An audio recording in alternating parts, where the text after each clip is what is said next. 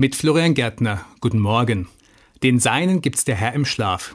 Diese Worte stammen aus einem alten Gebet in der Bibel und sind zu einem geflügelten Wort geworden. Und sie sind ein echt tolles Versprechen. Leider denke ich nicht oft genug daran und vielleicht vertraue ich auch nicht wirklich darauf. Ich bin eher der Typ, der schnell reagieren, der selbst agieren möchte. Ich will aktiv gestalten und lieber tun und nicht unbedingt lassen. Und das ist ja auch grundsätzlich nicht verkehrt. Auch Therapeuten raten dazu, aktiv zu werden, denn es ist gut für die Seele, wenn man erlebt, ich kann etwas selbst gestalten.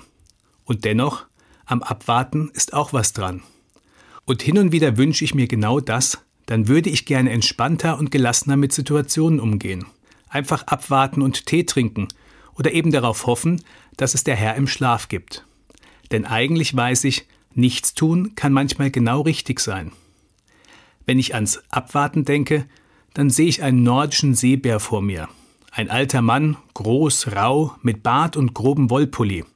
Einer, der eher knurrt als spricht. Abwarten und Tee trinken. Und es trotzdem gut mit mir meint. Das hat etwas enorm Beruhigendes. Manchmal sehe ich aber auch eine Oma im nordfriesischen Teesalon vor mir. Mit einer Teetasse aus feinem Porzellan. Sie schaut mich über die Strickbrille an und sagt, jetzt erst mal abwarten und Tee trinken. Den Seinen gibt's der Herr im Schlaf. Abwarten und Tee trinken. Beides erinnert mich daran, manchmal liegt in der Ruhe die Kraft. Gott unterstützt mich dabei, wie der erfahrene Seebär und die gütige Oma in einem. Kraftvoll und verlässlich, verständnisvoll und zärtlich. So ist Gott mit seinen Menschen. Florian Gärtner, Landau, Evangelische Kirche.